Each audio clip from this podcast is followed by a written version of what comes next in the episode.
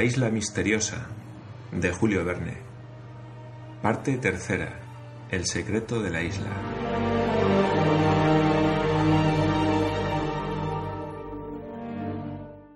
Capítulo 18. Se despierta el volcán y temen lo peor. Al amanecer, los colonos habían vuelto silenciosamente a la entrada de la caverna, a la cual dieron el nombre de Cripta de Dakar, en memoria del capitán Nemo. La marea había bajado y pudieron fácilmente pasar bajo el arco, cuyo pie derecho basáltico batía las olas. La canoa se quedó en aquel sitio, habiéndola puesto los colonos al abrigo del oleaje. Para mayor precaución, Pencroff, Nab y Harbert la jalaron hacia la playa que confinaba con uno de los lados de la cripta y la dejaron en un paraje donde no corría riesgo alguno. La tempestad había cesado con la noche. Los últimos truenos se desvanecían hacia el oeste. Ya no llovía, pero el cielo estaba todavía cubierto de nubes. Aquel mes de octubre, principio de la primavera austral, no se anunciaba de modo satisfactorio, y el viento tenía tendencia a saltar de un punto de la roca a otro, de suerte que no permitía contar con un tiempo seguro. Ciro Smith y sus compañeros, al salir de la cripta de Dakar, tomaron el camino de la dehesa y mientras marchaban Nab y Harbert tuvieron cuidado de desprender el alambre tendido por el capitán entre la dehesa y la cripta y que quizá podrían utilizar más adelante. Por el camino hablaron poco. Los diversos incidentes de aquella noche del 15 al 16 de octubre les habían impresionado. Aquel desconocido, cuya influencia les había protegido de un modo tan eficaz, aquel hombre convertido por su imaginación en genio, el capitán Nemo, ya no existía. Su Nautilus y él estaban sepultados en el fondo de un abismo, y cada uno se creía más aislado que antes. Se habían acostumbrado, por decirlo así, a contar con aquella intervención poderosa que acababa de faltarles para siempre, y Gedeon Spilett y el mismo Cyrus Smith no podían eximirse de esta penosa opresión. Guardaron todos profundo silencio, siguiendo el camino de la dehesa. A las nueve de la mañana entraron, por fin, en el Palacio de Granito. Se había acordado proseguir lo más activamente posible la construcción de un buque, y el ingeniero se puso a la obra con más asiduidad que nunca. No se sabía lo que le reservaba el futuro, y era una garantía para los colonos tener a su disposición un buque sólido, capaz de sostenerse en el mar con mal tiempo, y bastante grande para intentar, en caso de necesidad, una travesía de alguna duración.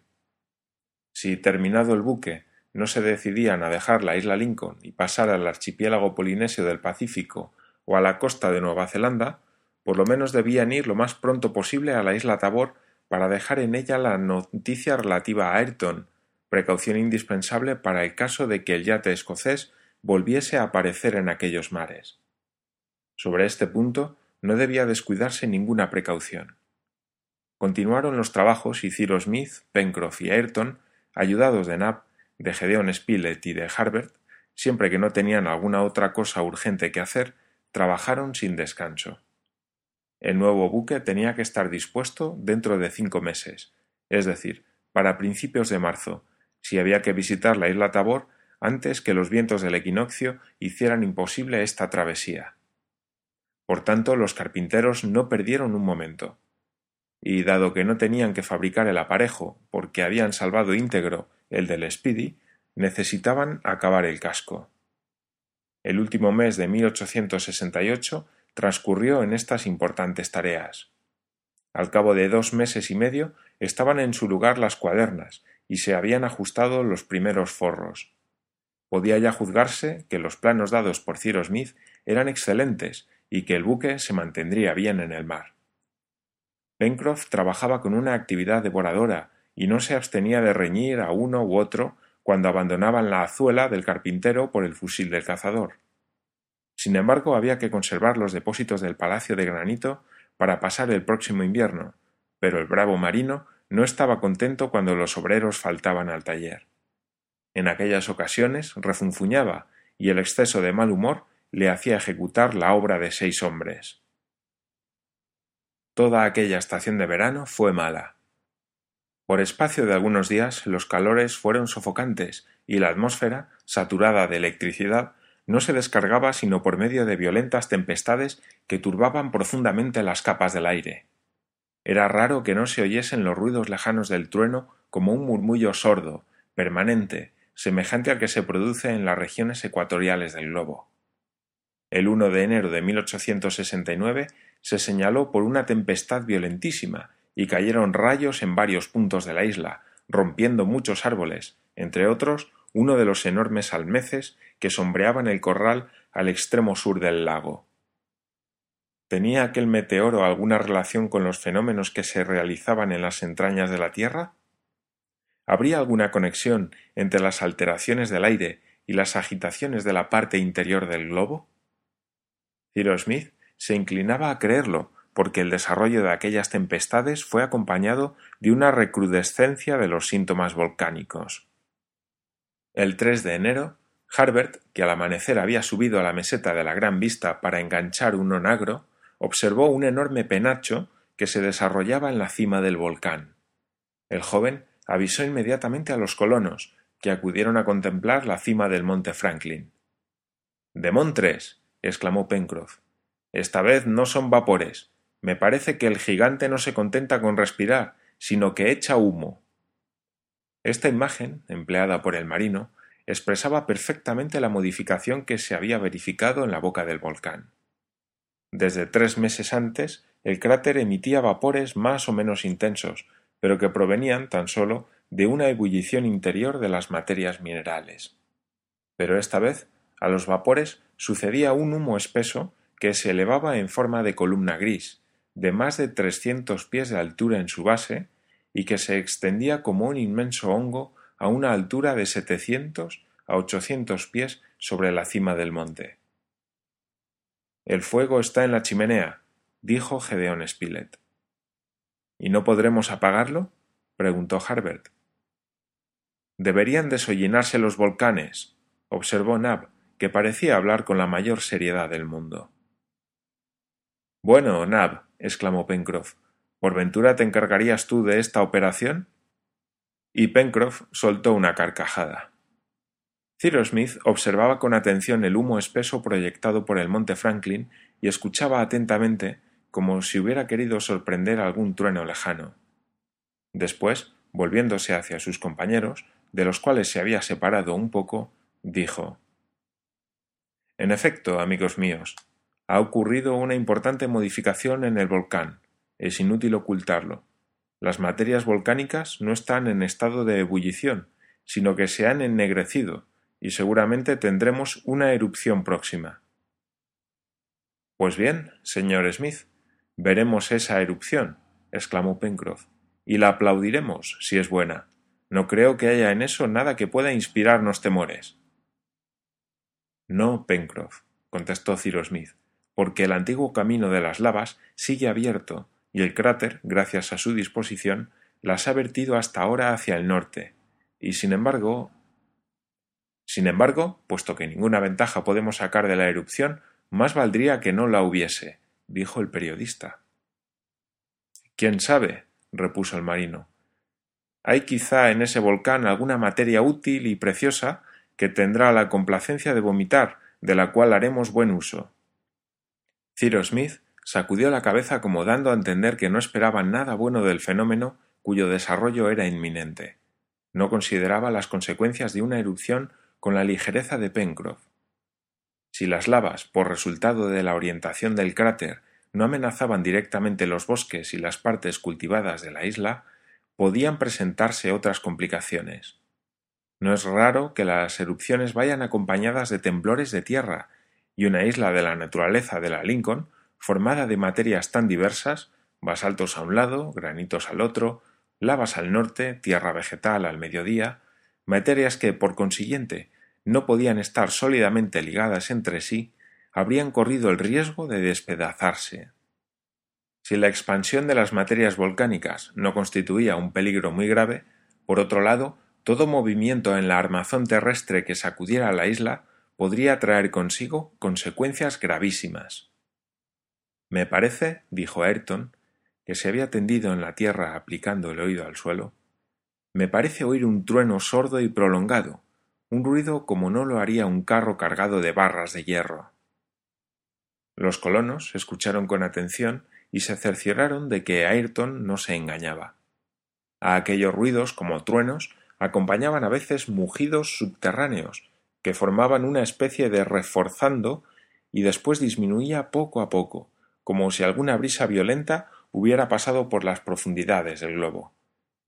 Pero no se oía ninguna detonación propiamente dicha, de donde podía deducirse que los vapores y el humo hallaban libre paso por la chimenea central y que, siendo bastante grande la válvula, no se produciría ninguna dislocación ni habría que temer explosiones del suelo.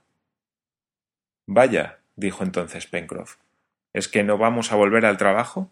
Que el monte Franklin fume, que rebuzne, que gima, que vomite fuego y llamas, todo lo que quiera. Esa no es una razón para estarnos de brazos cruzados.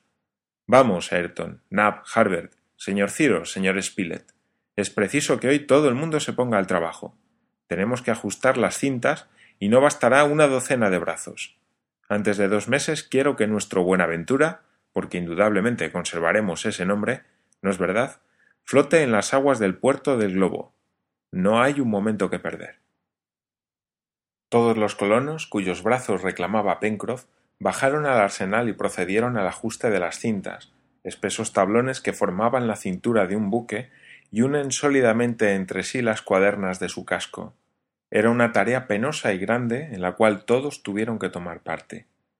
Trabajaron asiduamente durante todo aquel día, 3 de enero, sin preocuparse del volcán que, por otra parte, era invisible desde la playa del Palacio de Granito. Pero una o dos veces grandes sombras que cubrían el sol, que describía su círculo diurno sobre un cielo purísimo, indicaron que una espesa nube de humo pasaba entre su disco y la isla. El viento que soplaba del mar llevaba todos aquellos vapores hacia el oeste.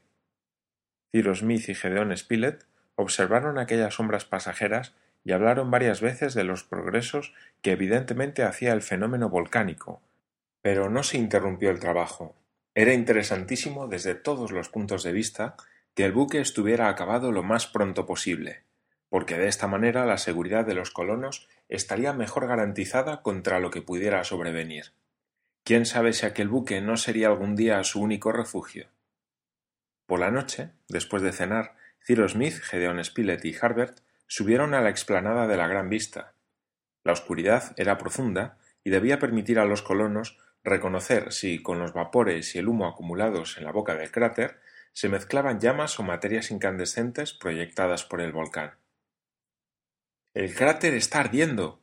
exclamó Harbert, que, más ágil que sus compañeros, había llegado el primero a la meseta. El monte Franklin, distante unas seis millas, aparecía entonces como una antorcha gigantesca, en cuyo extremo superior se retorcían algunas llamas fuliginosas.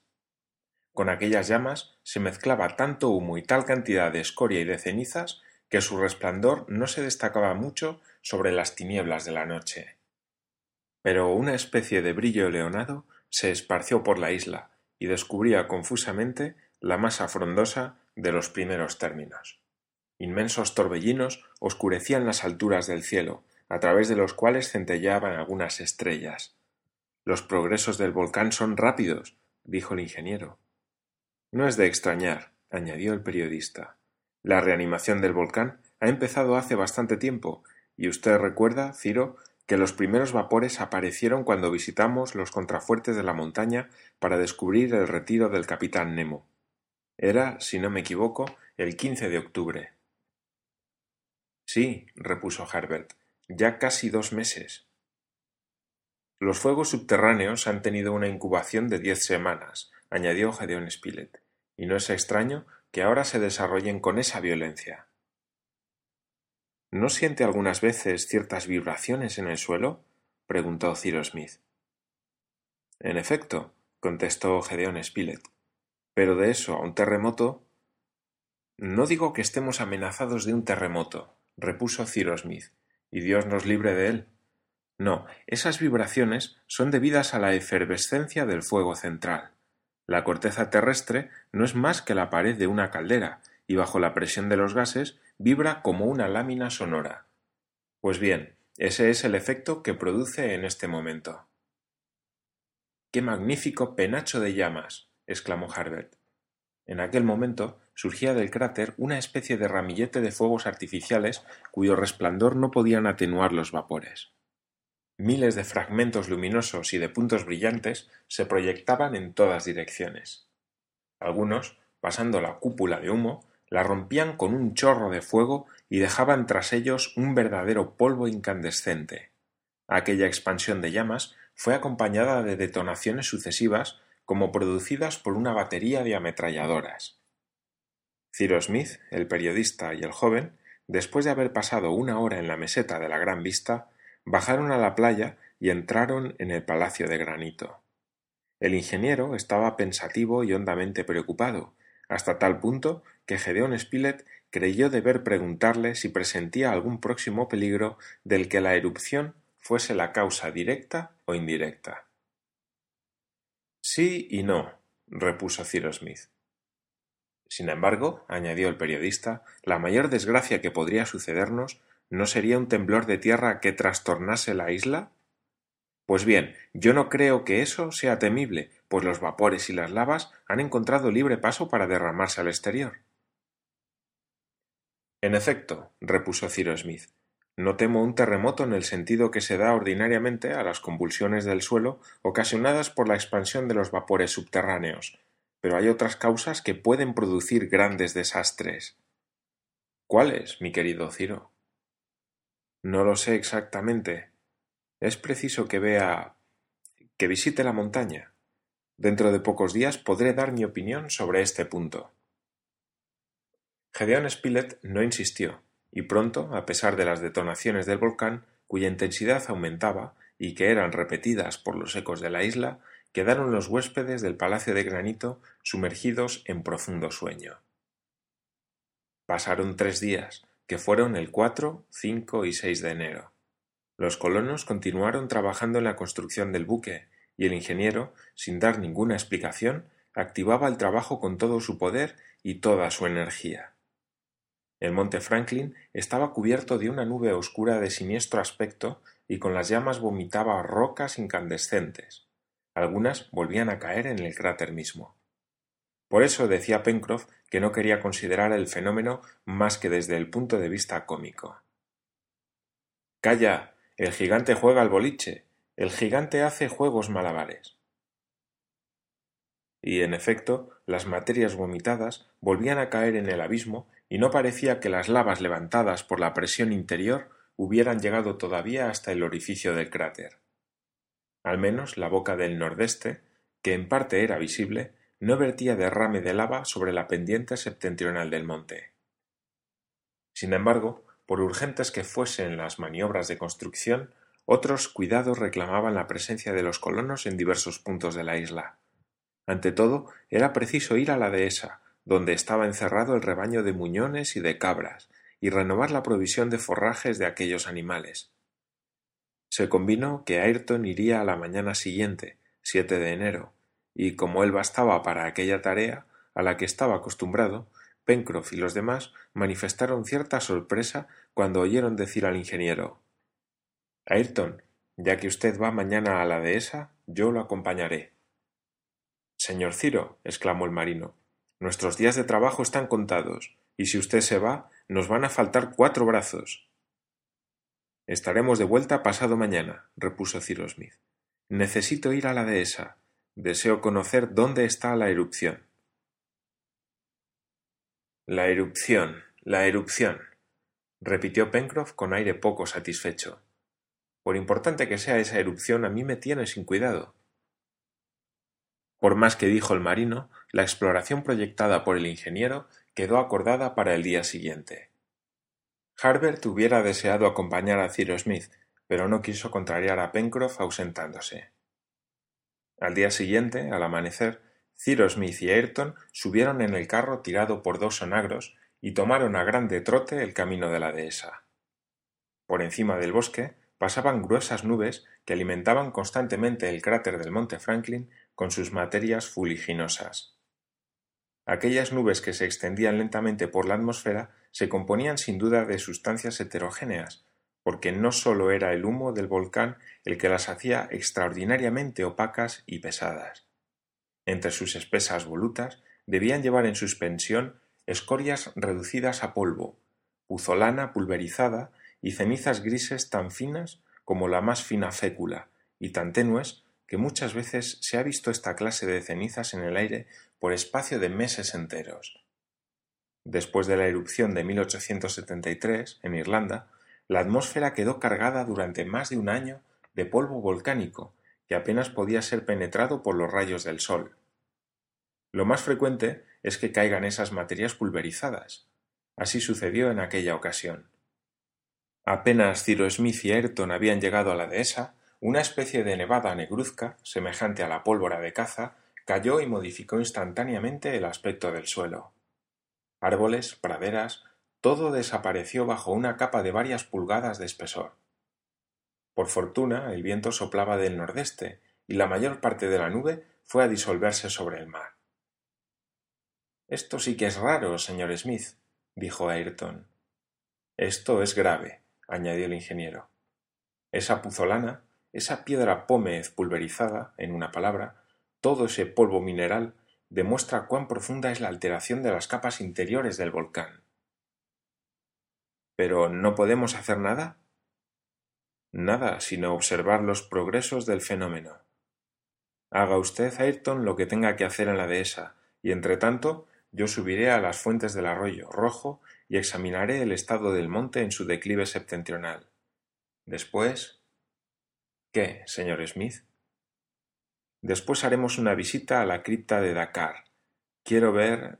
En fin, volveré por usted dentro de dos horas. Ayrton entró entonces en el recinto de la dehesa, y mientras volvía el ingeniero se ocupó en cuidar los muflones y las cabras, que al parecer experimentaban cierto temor al notar aquellos primeros síntomas de una erupción. Entretanto, Ciro Smith, subiendo a la cresta de los contrafuertes del este, dobló el arroyo rojo y llegó al sitio donde sus compañeros y él habían descubierto el manantial sulfuroso cuando realizaron su primera exploración. ¿Cómo habían cambiado las cosas? En lugar de una sola columna de humo, encontró trece que salían de la tierra como impulsadas por la presión de una bomba subterránea. Era evidente que la corteza terrestre sufría en aquel punto del globo una presión espantosa. La atmósfera estaba saturada de gases sulfurosos, de hidrógeno y de ácido carbónico mezclado con vapores acuosos.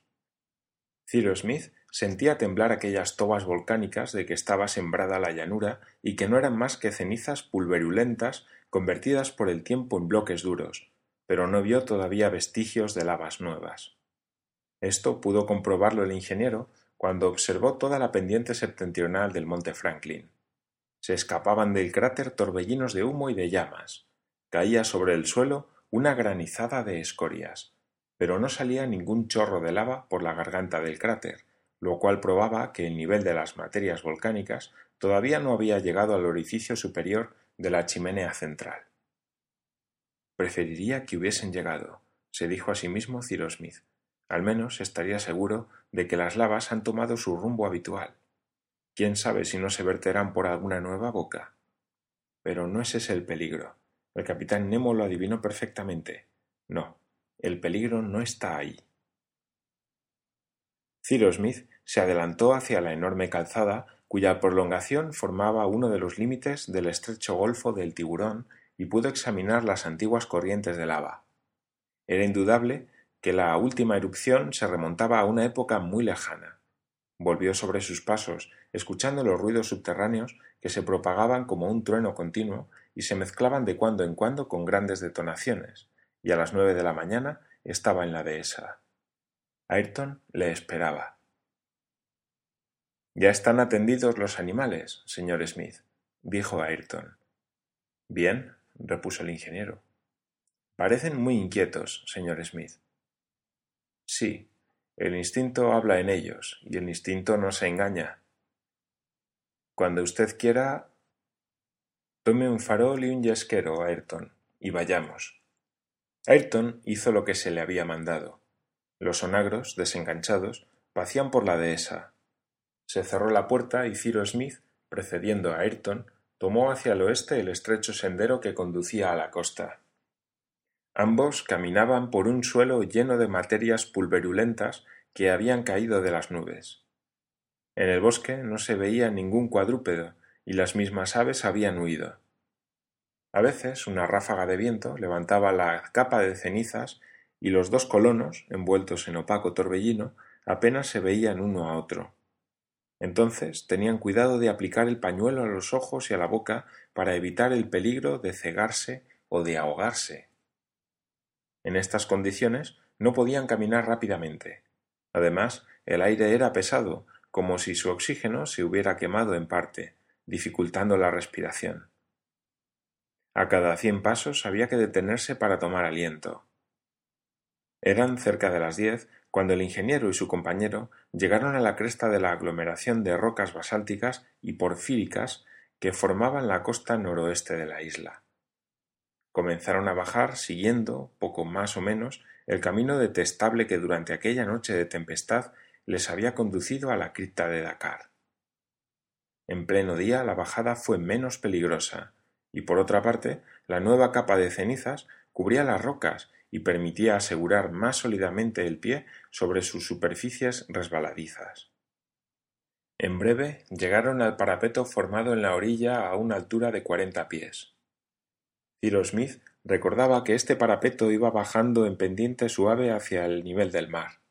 Aunque la marea estaba baja en aquel momento, no se descubría la playa, y las olas, cubiertas de polvo volcánico, venían directamente a batir los basaltos del litoral. Cyrus Smith y Ayrton encontraron fácilmente la abertura de la cripta de Dakar y se detuvieron bajo la última roca que formaba la base del parapeto. ¿Está la canoa? preguntó el ingeniero. Aquí está, señor Smith, repuso Ayrton, atrayendo hacia sí la ligera embarcación que estaba abrigada bajo la bóveda del arco. Embarquémonos, Ayrton. Los dos colonos se embarcaron en la canoa. Una ligera ondulación de las olas la introdujo más profundamente en la cintra muy baja de la cripta, y Ayrton echó yescas y encendió el farol. Después tomó los dos remos y puso el farol en la roda de manera que proyectase sus rayos hacia adelante. Ciro Smith tomó la barra del timón y se internó en las tinieblas de la cripta. El Nautilus no estaba allí para alumbrar con sus fuegos la sombría caverna. Quizá la irradiación eléctrica alimentada por su foco poderoso, se propagaba todavía por el fondo de las aguas, pero ningún resplandor salía del abismo donde reposaba el capitán Nemo. La luz del farol, aunque insuficiente, permitió, sin embargo, al ingeniero adelantarse siguiendo la pared derecha de la cripta. Un silencio sepulcral reinaba bajo aquella bóveda, al menos en su parte interior, porque Ciro Smith oyó distintamente los mugidos que se desprendían de las entrañas del monte. Ahí está el volcán, dijo. En breve notaron con el ruido las combinaciones químicas por un olor fuerte de vapores sulfurosos que atacaron principalmente la garganta del ingeniero y de su compañero. Esto es lo que temía el capitán Nemo, murmuró Ciro Smith, cuyo rostro se puso ligeramente pálido. Sin embargo, hay que llegar hasta el fin. Vamos, exclamó Ayrton, que se inclinó sobre sus remos y empujó la canoa hacia la pared del fondo de la cripta. Veinticinco minutos después de haber entrado, llegaba la canoa a la pared donde terminaba. Ciro Smith, subiendo entonces sobre su banco, registró con el farol las diversas partes de la pared que separaban la cripta de la chimenea central del volcán. ¿Qué espesor tenía aquella pared? ¿Era de cien pies o de diez? No podía adivinarse, pero los ruidos subterráneos eran demasiado perceptibles para que fuesen muy espesa. El ingeniero, después de haber explorado la muralla siguiendo una línea horizontal, fijó el farol a la punta de un remo y registró con él de nuevo las alturas de la pared basáltica. Allí, por hendiduras apenas visibles, a través de los prismas mal unidos, transpiraba un humo acre infectaba la atmósfera de la caverna. La pared estaba cubierta de hendiduras, y algunas de ellas, claramente señaladas, bajaban hasta dos o tres pies sobre la superficie de las aguas de la cripta. Ciro Smith se quedó pensativo. Después murmuró estas palabras. Sí, El capitán tenía razón. Ese es el peligro terrible. Ayrton no dijo nada, pero obedeciendo a una señal de Cyrus Smith, tomó los remos y media hora después el ingeniero y él salían de la cripta de Dakar.